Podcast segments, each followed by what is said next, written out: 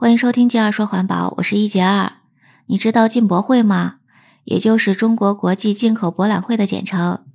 最近呢，第五届中国国际进口博览会在上海国家会展中心开始举办了。在进博会上呢，你能够看得到来自世界一百四十五个国家、地区和国际组织的展览出的各种的新奇的一些东西啦。而打造零碳进博也是本届进博会的办展的理念。不管是各大展区的展品，还是展区外的餐厅，绿色环保、可持续随处可见。所以呢，进博会上可以说刮起了一股绿色低碳风。其实呢，也可以说减碳一直是进博会倡导的主题。从第四届开始呢，进博会就禁止使用一次性不可降解的餐具了，大量减少塑料废物的产生。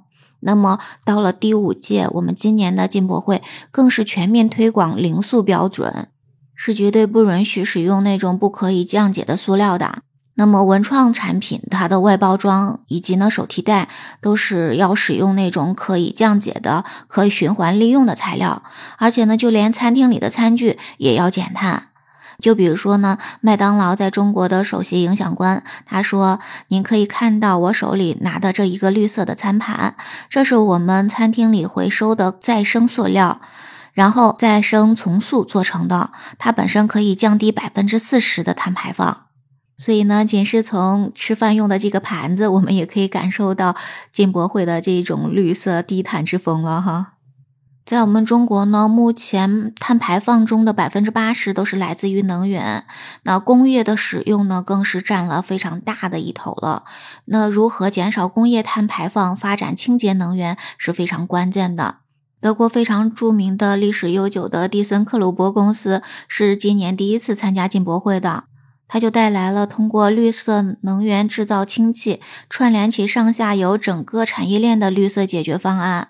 蒂森克鲁伯集团高级副总裁、大中华区的总裁高岩呢，他说：“从上游，比如说风电到制氢，到绿色化工，到下游的工业应用，比如说钢铁，比如说水泥，比如说交通运输领域，把各个行业这方面多年的经验积累、技术能够打通贯穿、融合在一起，来推动整个行业的绿色发展。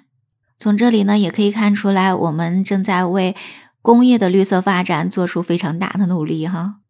那么在技术装备区，零碳城市的展台就是非常显眼的了。通过能源供给方式的变革，就给出了工厂、学校、医院、住宅等等各行各业各个场景的减碳甚至零碳解决方案。施耐德电器副总裁就说呢：“我们想象一下，当这些行业、这些场景都综合在一起，那就是无数个园区。”甚至是无数个城市，当它们综合在一起的时候，我们就可以赋能这些园区或者城市，尽早的实现碳综合，甚至于零碳。那这些都说明呢，我们这一次进博会上各种的产品的展出都是以零碳为目标的。在进博会展览的期间，第二届碳中和国际实践大会也在同时进行了。它是作为进博会的配套活动来进行的。那么，来自我们中国、意大利还有德国等等这些国家的代表，就会聚焦了新形势下中国特色双碳之路和务实国际合作这样一个目标来进行了深入的交流。那么，在这个论坛的交流中呢，说到我们中国目前正在加快推进以沙漠、戈壁、荒漠地区为重点的四点五亿千瓦大型风电光伏基地规划建设。那其中呢，一亿千瓦项目已经有序开工建设了呢。那从这里呢，就可以看出我们中国在推进碳达峰、碳中和的过程中催生出的巨大的市场的需求。低碳、零碳、负碳技术的相关交流合作也已经大规模的展开了。那么，我们中国呢是大力支持发展中国家能源绿色低碳发展的。我们中国和外国的企业将会具有更广阔的合作的空间和更巨大的合作潜力。所以呢，也有参会的代表认为说，中国在全世界范围内碳达峰、碳中和的工作中都是起到了非常重要的作用。那么，在联合国可持续发展的目标降碳的问题方面来讲的话，中国应该也是可以贡献出中国的智慧和解决方案的。你有没有去进博会去感受那些新鲜的玩意呢？你有没有在进博会上感受到这种绿色低碳之风呢？那你认为呢？在国际合作当中，我们中国的低碳的活动能带来多大的影响呢？在评论区跟我聊一聊吧。